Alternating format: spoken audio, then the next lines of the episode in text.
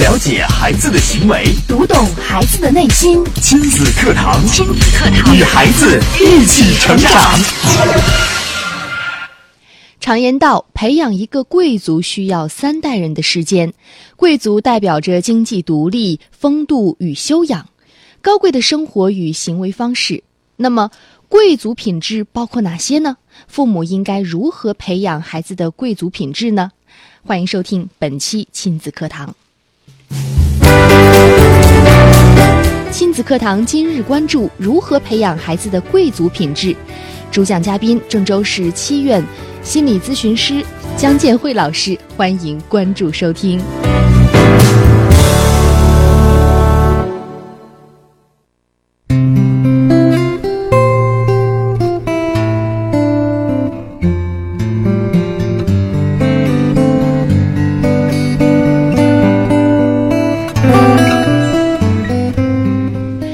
大家好，我是主持人吴化，欢迎您在每天上午的十点到十一点锁定 FM 九三一郑州经济广播收听亲子课堂。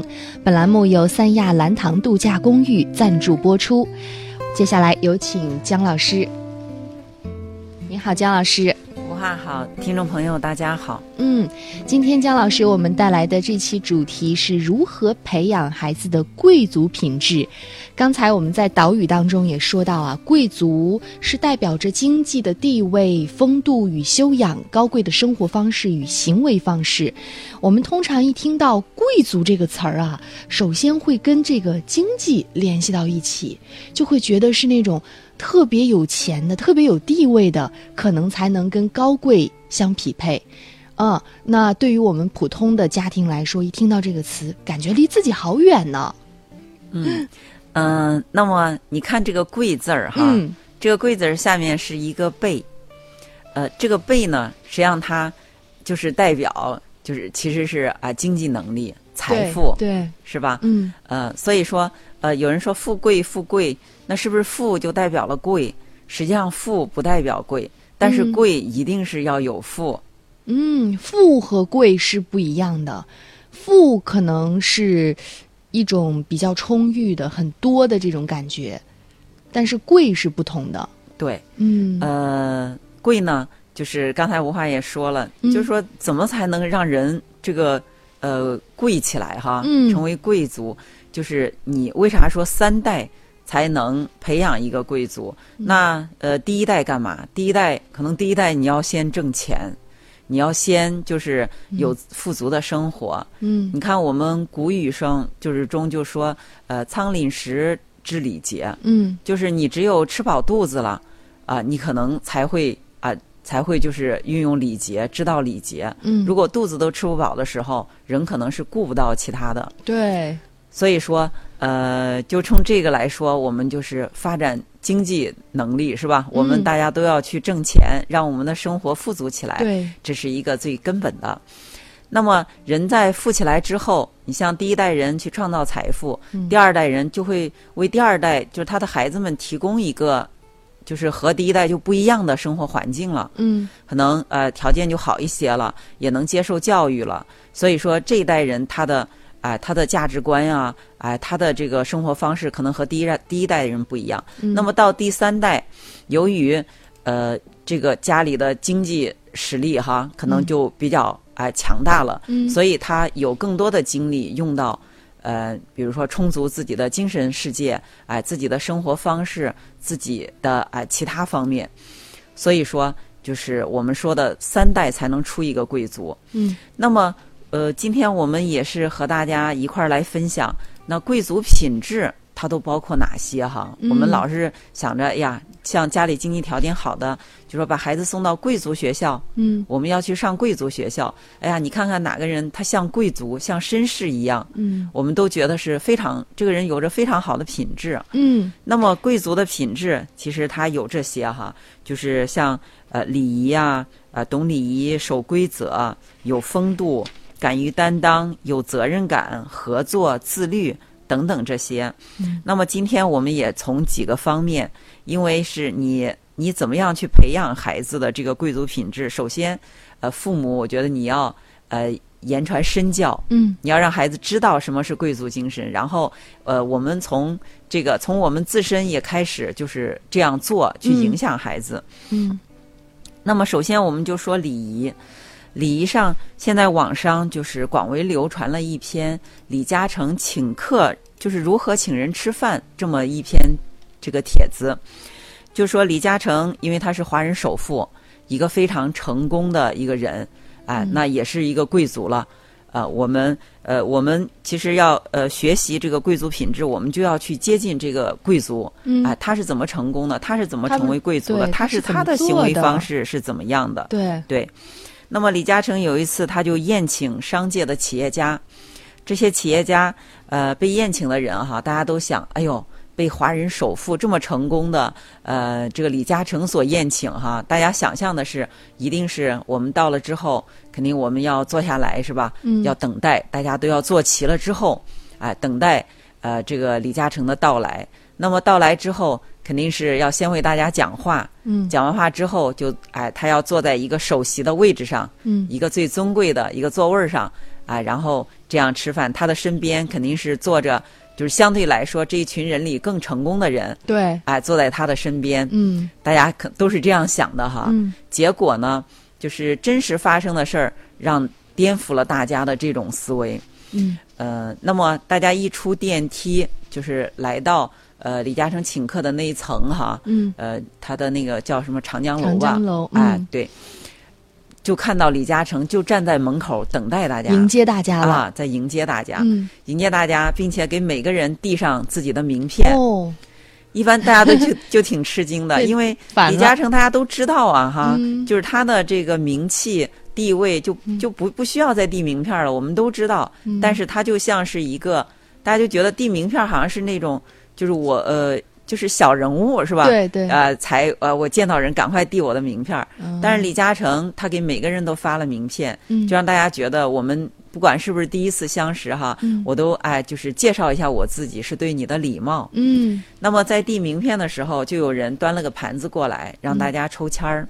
嗯呃，抽签儿就每人抽到一个号儿，大家就觉得挺奇怪，来吃饭为什么要抽签儿哈？嗯后来就知道，抽这个签儿是决定每个人照相的位置和每个人坐的，就是吃饭的时候分了四桌，对要坐的座位儿。这是随机的。对，嗯，这李嘉诚真的考虑问题非常的全面哈。你看，都是成功人士，你安排谁坐在一号桌，坐在你身边，好像会，呃，就会考虑到其他人的心情。所以对他用这种方式的话，大家都不会觉得尴尬。啊，是，他就给大家一种感觉，我对每个人都是同样尊重的对啊，这样大家谁都不会心里有什么啊这个想法了。嗯呃，那呃入席之后哈，大家就呀就请这个李嘉诚为大家就是讲一讲哎，讲嗯话。那么李嘉诚只是很谦虚的说，我其实并没有什么好讲的哈，我只嗯是请大家来见个面。就是表现的很谦虚，但是大家就是呃，好不容易见一次面哈，这么成功的人不行，必须给我们大家讲一讲。嗯于是李嘉诚就进行了一个啊简短的讲话。那么讲话的时候，他先用这个中文讲，讲完之后，就是因为现场还有广东人，嗯有这个呃外国朋友，对然后他又用粤粤语语讲了一遍啊，哦又用外语啊，就是英语讲了一遍，嗯就是他照顾到呃，基本上照顾到每一个人群。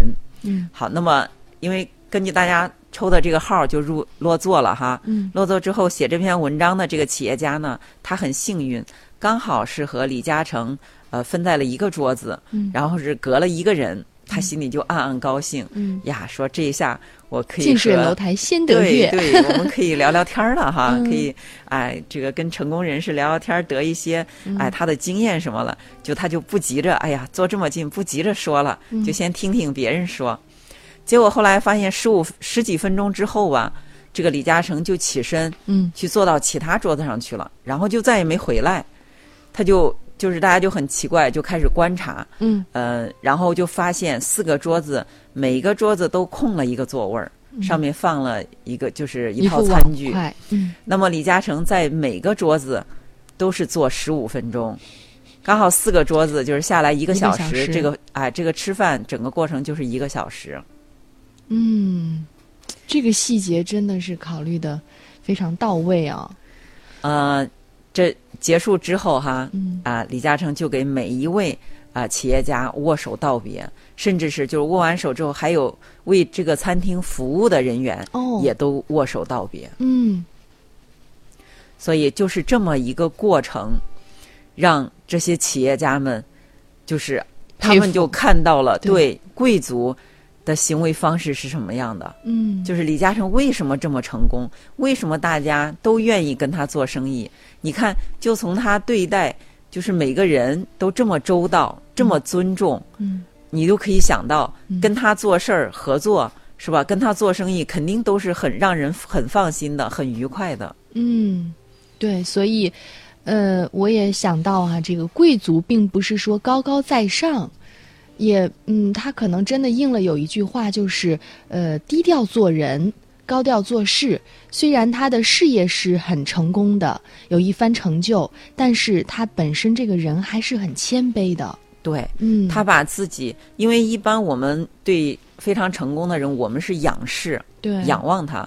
嗯、这样的话，如果成功的人，有的成功的人可能如果是觉得自己非常的骄傲哈，就你们都不行，就我行，这样的话无疑就和大家拉开距离了。嗯但是李嘉诚给人的感觉，他把自己放得很低，对，就是和大家是一样的。嗯啊，所以说他能融入到大家这里边儿来，然后给就是他这种其实都是也是一种礼仪哈，是的，这种让大家觉得非常的舒服，就是感受到了每个人都获得了尊重。嗯，好，这是开篇，姜老师通过李嘉诚如何请人吃饭这个事件哈、为我们详细的分享了贵族品质的懂礼仪究竟意味着什么，是体现在什么样的方面。我们也稍事休息一下，待会儿继续回到节目当中。如果说您在听节目的时候有任何的感受想要发表，都可以通过新浪微博和微信的方式发送过来。微博是迪兰路言亲子课堂，在今天的话题帖后跟帖留言。微信平台在公众号来搜索“亲子百科”，亲子百科，百是千百的百，课是课堂的课，加关注之后就可以互动留言了。了解孩子的行为，读懂孩子的内心，了解孩子的行为。读懂孩子的内。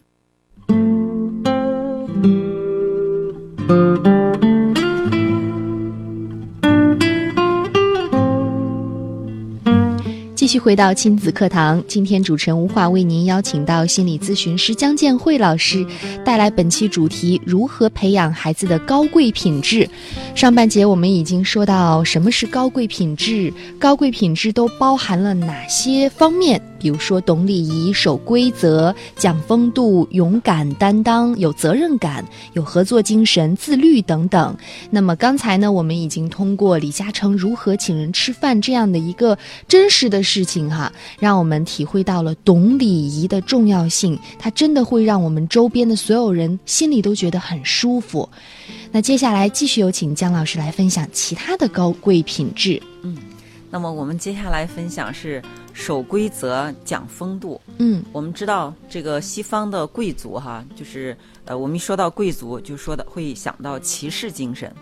对，这个哎，骑士，那么呃，骑士精神它的内容哈，包括两点，就是第一点是到战场上要勇敢，不能贪生怕死；第二点就是要讲风度、守规则。嗯对于骑士精神来说，它的规则就是不能攻击没有穿好盔甲的武士，不能攻击非战斗人员，嗯就是对方没做好准备的时候，我们不能去呃这个偷袭袭击他。欺那叫欺负。啊，对对对，对待失败的失败的人也要宽容大宽宏大量。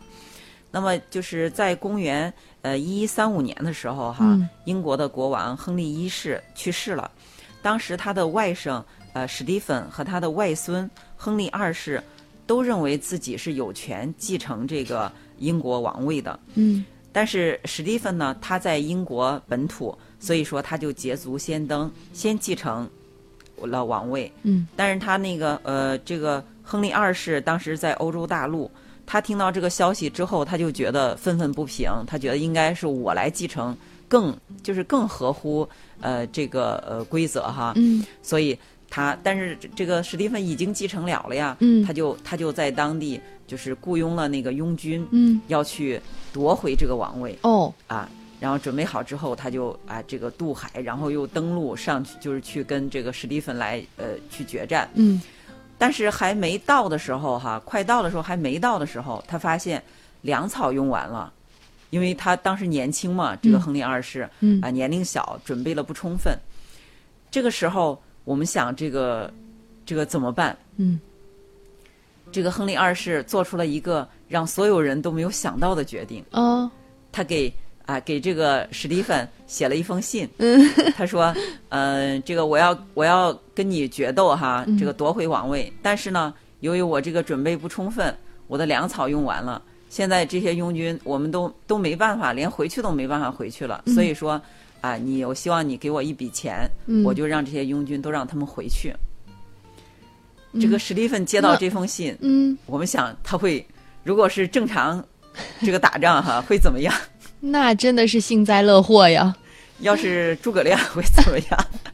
那再借个东风，就是直接，你不是正好没粮草了是吧？嗯我们直接打过去，不打不不把你这个呃这个消灭了吗？嗯哎呃，甚至斩草除根了是吧？以后我再也没有这个呃对对呃后顾之忧了。嗯但是呢，史蒂芬没有这样做，因为什么？这不符合规则，因为呃，亨利二世是没有做好准备的人，他竟然真的给了亨利二世一笔钱，嗯让他回去了。嗯，回去之后，按说这个亨利二世，这个你看史蒂芬都给你一笔钱，他还去对呀，他还要去吗？你都老老实实就别什么都别说了，是吧？嗯结果呢，几年之后，这个亨利二世慢慢他长大了，年龄也大了，思想也成熟了，羽翼也丰满了，嗯他又卷土重来，哦，让我们看都是你看这个人忘恩负义吧？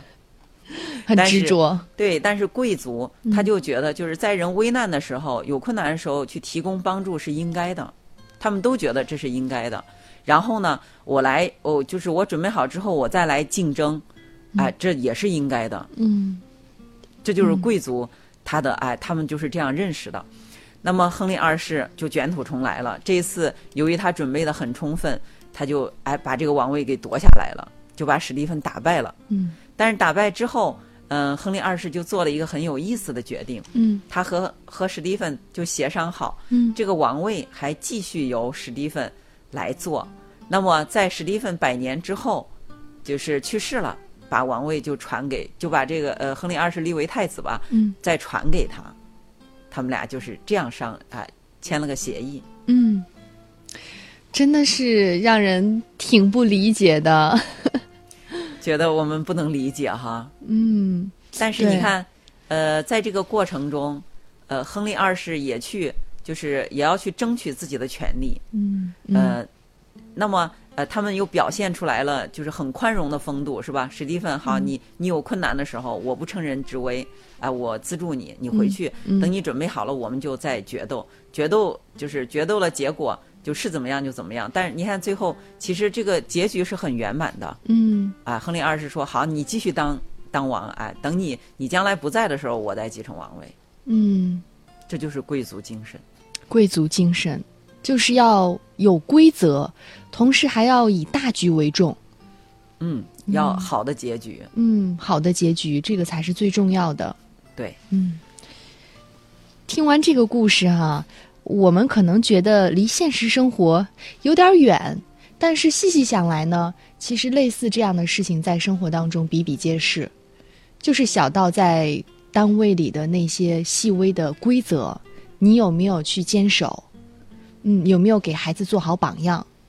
嗯嗯，好，这是我们说到贵族品质当中的守规则、有风度。真的是“风度”这个词，就在男人的身上好像体现的会比较多一些。我们也希望从小能培养，呃，男孩子像英国的绅士那样的绅士精神。对。嗯嗯，这个我们老说风度翩翩，风度翩翩哈，其实呃，我们首先可能想到人的礼仪，实际上啊、是跟人的这个内涵、内在是有很大关系的。嗯那么就是，如果是我们的想让我们的孩子将来长大以后是一个绅士，是一个贵族，嗯我们就要从小就要让他知道这些，让他具有这样的精神。嗯，这样的故事真的也可以，呃，讲给孩子们听。对，嗯，好，那我们稍事休息，接下来还有担当精神、责任感。以及要向好的文化，最后这一节也是非常重要的哈。欢迎大家继续通过微博、微信参与进节目互动。新浪微博是迪兰路言亲子课堂，微信在公众号当中来关注我们的官方微信亲子百科，百是千百的百，课是课堂的课。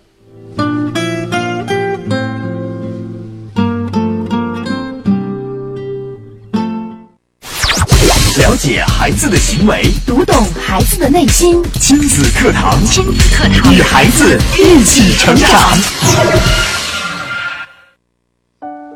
亲子课堂与孩子一起成长，这里是 FM 九三一郑州经济广播，在每天上午的十点到十一点为您送上的亲子课堂。您除了通过收音机锁定频率收听节目之外，智能手机用户还可以下载蜻蜓 FM 客户端或者喜马拉雅客户端，搜索“亲子课堂”，收听节目的直播以及往期录音。您还可以通过微博、微信的方式啊，随时与节目保持互动，把您的一些观点，包括生活当中的教育难题发送过来，请我们的专家老师为您解答。新浪微博是迪兰路言亲子课堂，微信平台在。微信的公众号栏直接搜索“亲子百科”，百是千百的百，课是课堂的课，加关注就可以了。那么本栏目呢是由专业管家式度假酒店三亚蓝塘度假公寓赞助播出的。继续回到亲子课堂的节目当中，今天姜老师带来的主题是如何培养孩子的高呃贵族品质。刚才我们通过两个故事哈，来呃感受了懂礼仪、守规则、讲风度的魅力，真的是可以称得上是魅力哈。那接下来呢，还有关于担当的精神和责任感，继续请姜老师分享。嗯，那么。嗯，担当精神哈，就是在西方，它的航海业哈有一个不成文的规定，就是当一艘船一艘船要沉没的时候，船长肯定是最后一个离开。呃，那么我们看过电影《泰坦尼克号》的时候，就是我们可能也有这样的印象。嗯，当时船要沉的时候哈，船长就命令这个救生艇先让呃女士和孩子。离开啊，其他人不能乘坐。对。那么，呃，当最后船要沉的时候，其实船长是走进了船长室，他是决定和这个船一块儿，呃，这个沉没。呃，还有，呃，当时船上一片混乱哈，呃，船长就让这个船上的小乐队，让他们到船头去演奏，就是安抚大家的情绪。嗯。当然，这个小乐队就小都是小提琴手哈，在拉。拉完这个首席哎乐手指挥着他们拉，拉完之后，呃，这个首席乐手给大家鞠了一躬，大家就散了。散了之后，我们看到这个首席这个小提琴手哈，嗯看到大家就是船马上就要沉了，他就又回来，回来之后又拉一曲很深情的这个曲子。当时其他几个呃提琴手看到之后，也都纷纷走了回来，他们又一起拉。嗯，拉完之后，呃。这个首席乐手就说：“今天是非常美妙的一个晚上，我非常就是呃高兴哈，和大家一起合作，这会给我留下，就是给我的终身都留下一个深刻的纪念。呃，然后大家就握手道别。其实，那就是在死亡的呃那么一刻呀。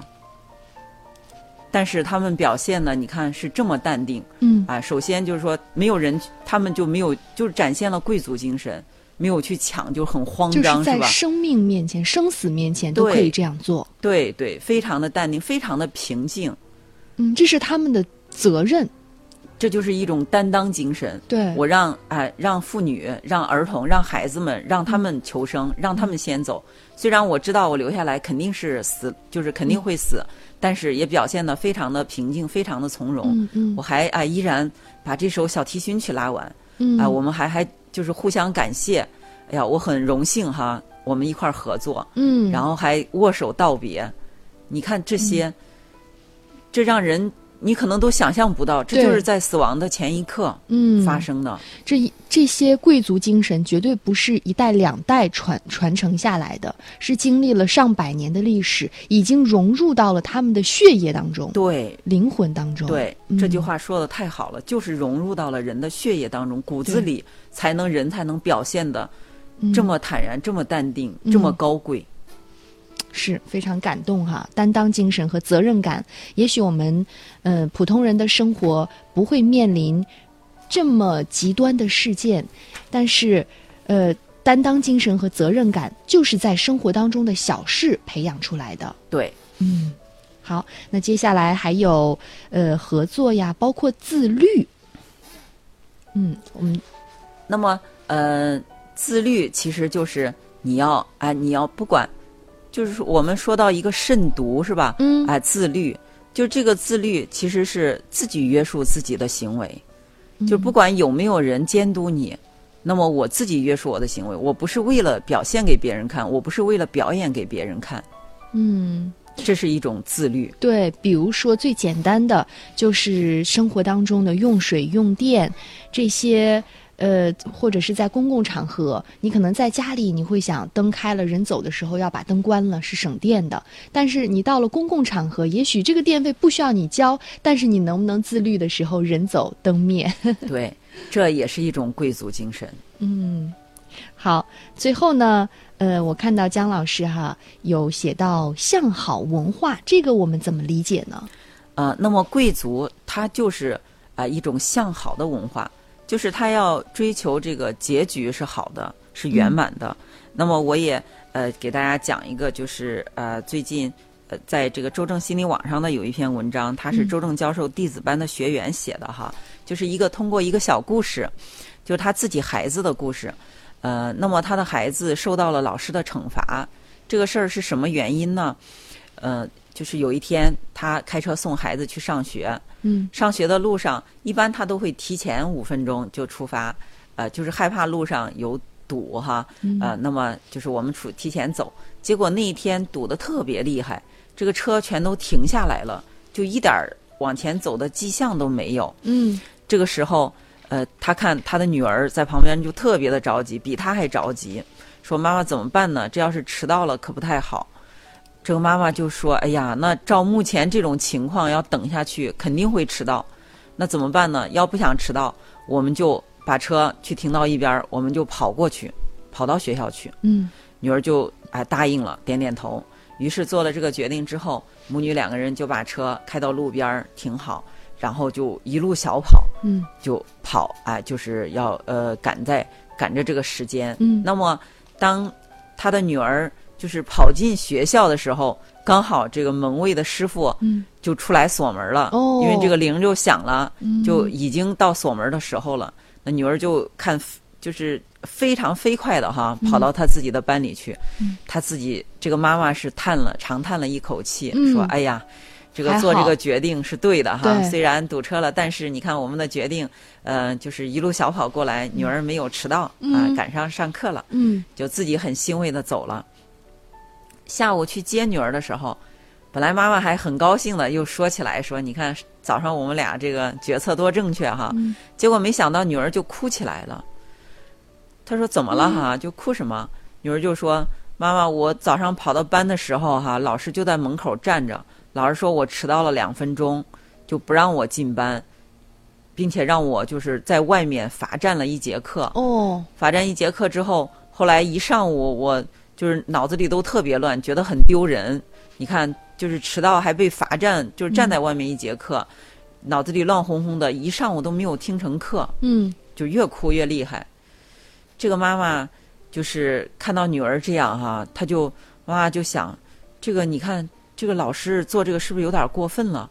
就我女儿现在这么痛苦是吧？就是受影响这么大，嗯他就说：“孩子，他说你啊，说我们因为早上妈妈跟你一块儿了，我们就是尽力去赶时间的哈，我们做出努力了。老师可能不知道，这样吧，我来处理这件事儿，相信妈妈会处理好的。”嗯女儿听妈妈这样说之后，啊，这个情绪就慢慢平平静下来了。嗯然后这个妈妈就呃在下午的时候就找了一个课间时间去找老师了。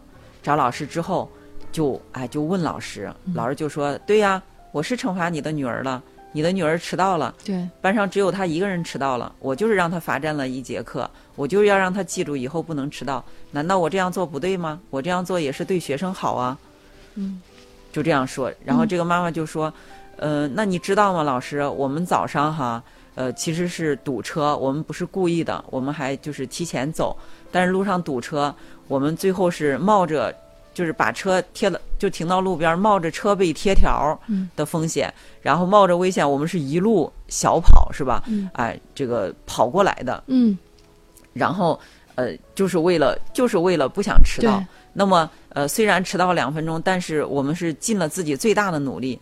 并且就迟到两分钟，还在早读的时间，又没有影响上课哈，这个事儿就不能通融吗？嗯。说到这里，老师就不再吭声了。呃，老师沉默了一会儿，沉默了一会儿之后说：“呃，你先回去吧，我考虑一下，下午给你，就是到啊，可能下课的时候，就是呃，下午放学的时候，我再给你电话，再给你回复。”嗯。这个妈妈当时啊就回去了，回去之后。啊，到下午的时候，老师就给他打电话了。打电话的时候，老师当时说：“啊，说因为这是定的规则哈，就是不能迟到。但是呢，我们也要看啊，是不是就是说你是有意的还是啊特殊情况、特殊对待？那么像你的女儿，嗯，就是像一般就是要是迟到还得还得罚站，还得罚写作业。但是你女儿就不罚写作业了哈，并且她她不是故意迟到的啊，让她。”就是呃，站了一节课也是不对的。嗯，呃，就是我会找时间道歉的。哦，就给这个妈妈这样说了。嗯，那么隔了一天之后，她的女儿回来就很高兴的呀，这个一蹦一跳就回来，说妈妈还手里拿了一个小玩具布娃娃吧。嗯，说妈妈，嗯，今天呃老师还奖励了我呢，老师给我道歉了，说那天不该呃罚我去站一节课，然后还给我发了个小礼物，说妈妈。嗯，这个以后我们要再上课的时候，一定要早更早一点走哈。就是我答应老师，我不再迟到了。我们以后一定不能再迟到了。嗯，就是通过这个事儿，他后来他就发现他的女儿就对时间观念上特别在意，哎，每次都会提前催他走。嗯，就是哎说我们不能再迟到了，我就是记住这个事儿，做什么事儿我都要守时。嗯，就是这样的一件事儿。哎，我们看，就是这个事儿的处理方法，其实就是很贵族化的。嗯，因为呃，就是有一些父母哈，比如说有一些父母，当孩子被罚站了回来说的时候，可能有一部分父母就会选择，哎呀，那不管咋说，你也是迟到了是吧？那那是老师了，老师都是对你们好。既然老师，那老师这个啊说了要惩罚，那就算了，我们就认了吧。嗯，哎，我们下次不这样了，就算了。嗯。对，有一些可能是，那反正也是我们错了呀，你确实是迟到了，嗯啊，别哭了，安慰一下。或者有一些父母可能当时，就可能就会找到老师，给老师打电话去理论这个事情。嗯，呃，理论是另外，我们先说第一部分家长，嗯这部分家长，那你的孩子，因为你的孩子觉得自己受委屈了，是因为他是付出努力了，是吧？他不想迟到，他尽力了。就是这样，孩子你就会很委屈。就是你处理不好的话，孩子可能对老师有抵触，对上学有抵触。他以后他会觉得，因为这个事儿让他觉得很丢人呐，很丢脸呀。嗯，哎，可能会影响到他在班上这种情绪，还有包括对老师的态度。嗯，呃，所以如果家长这样处理的话，你看你是留有呃这个呃。后遗症的，嗯，对吧？嗯，那么第二部分父母可能就是直接都冲到学校去了，就是我们啊，我们不就迟到两分钟嘛，是吧？嗯，这老师太不讲理了，我直接去告校长。哦，好，这个有可能这个哎，校长说呀，这个老师，你看家长这么这么凶是吧？好，我是不是这让这个老师呃道歉吧？嗯，啊，这样处理吧。那么这样处理有什么弊端不好呢？可能这个老师觉得委屈。嗯，老师会觉得，那你我制定了规则是吧？那你就是迟到了呀。那我都不能哎，我我这个规则你不遵守了，我以后怎么样对待同学？嗯，并且有可能对这个学生会怀有成见。嗯，你看你们家人特别不讲理，对我以后我就不理你了。哦，真的是有这样的，是的，老师的，就是你家长，就是说他觉得你家长没处理好不讲理，我以后对你的学生，哎，我就是另另眼相看，嗯，甚至处处就是为难他，对，有这样的，所以让你的孩子在学校里也不好，就是就是嗯不是那么呃愉快了，对吧？嗯嗯这是第二部分家长。但是你看，我们就是今天这个我们说的这个家长，一个是他敢于诉求，就是他敢于去说，他嗯就是他自己做到的部分，他敢于跟老师去澄清。对，嗯就是我要去说明我做到的是吧？我们不是故意迟到的，我们是付出了努力的。哎，我要让老师你要知道这个过程，对，因为孩子可能孩子还小，嗯他可能没有机会说出来，他或者是不敢说，嗯所以家长这个时候一定要站出来。对，这是自己的，应该说有点像是你的权利对 去争取。对，嗯，其实当老师，你看老师惩罚孩子的时候，他可能不知道这个过程。对，老师知道这个过程之后，他也进行了调整，嗯，对？吧？他也觉得。啊，这个啊，中间这个孩子有啊有付出，他不是故意的，只是啊一些可能客观的影响。那么我们是不是？你看最后这个孩子还获得了奖励，就是你你这种态度、是吧？嗯啊，你这种就是我我要我换一种方法，我也不能迟到这种态度，反正让老师觉得很欣赏他，这个孩子就觉得哎呀自己付出努力是对的，嗯啊是值得的。嗯，老师处理的也非常好。对，老师这样处理，这可以说是皆大欢喜。嗯老师也觉得啊、呃，就是家长跟我沟通了，呃，这个我也我也理解家长了。那么最后我处理的让孩子也很满意，是吧？孩子可能以后就更守规矩了，更守这个纪律了，嗯啊，孩子们都更好管理了。太棒了。啊，我相信这样的一个事件也会让我们的父母有所反思哈，因为毕竟孩子在幼儿园、在学校里，呃，各种各样的事情都有可能发生。我们在面对孩子在学校不如意的时候，我们就学习了怎样处理的这种方式。嗯嗯，给我的感觉是，很多事情在发生的当下，我们不要急于去表达自己的不满或者你的评价，我们应该就是停三秒。在心里思考一下，选择一种最好的处理方式。嗯，嗯要理智的处理，因为发泄情绪是不会解决问题的。嗯，就是发泄情绪只会把你的糟糕情绪传递给对方。嗯，那么两个人都出来的是糟糕的情绪，可能就一团糟，这个事情没有解决。嗯，所以啊、贵族的处理方式就是我们要记住，一个是我们要敢于去诉求，嗯我们要去说明这个事情，哎，我我就是我们的立场，然后取得对方的啊、这个让对方知道，嗯然后取得对方的理解，其实也是给对方机会。虽然对方错了，嗯但是每个人谁不会犯错呀，是吧？哎，这个对方也有。呃，调整调整自己的机会，改正自己的机会，嗯最后收获的结局是圆满的。嗯对孩子、对家长、对老师，其实都是好的。嗯，太棒了。好，那听完本期如何培养孩子的贵族品质之后，你也可以跟自己的生活啊相关联一下，在生活当中哪些细节体现了我们的贵族品质呢？您在生活当中又觉得孩子在哪些方面需要呃进步的空间，需要再调整一下呢？包括在培养孩子贵族品质的过程当中有哪些困难，都可以通过微博、微信发送过来。新浪微博是迪兰路言亲子课堂，微信公众平台我们的官方微信是亲子百科，百是千百的百，课是课堂的课。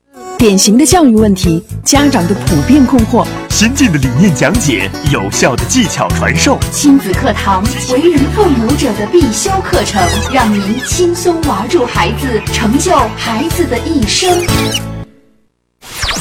了解孩子的行为。读懂孩子的内心。亲子课堂，亲子课堂与孩子一起成长。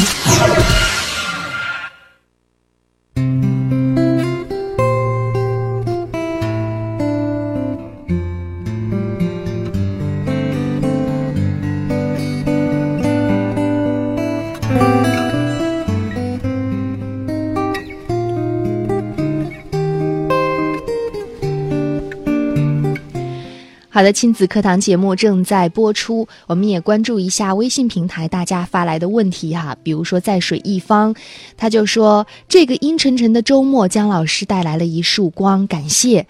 他还说有篇文章说到了。呃，让孩子学会拒绝。比如说，今天晚上有人宴请，但是呢有工作没有完成等等的这些事情哈。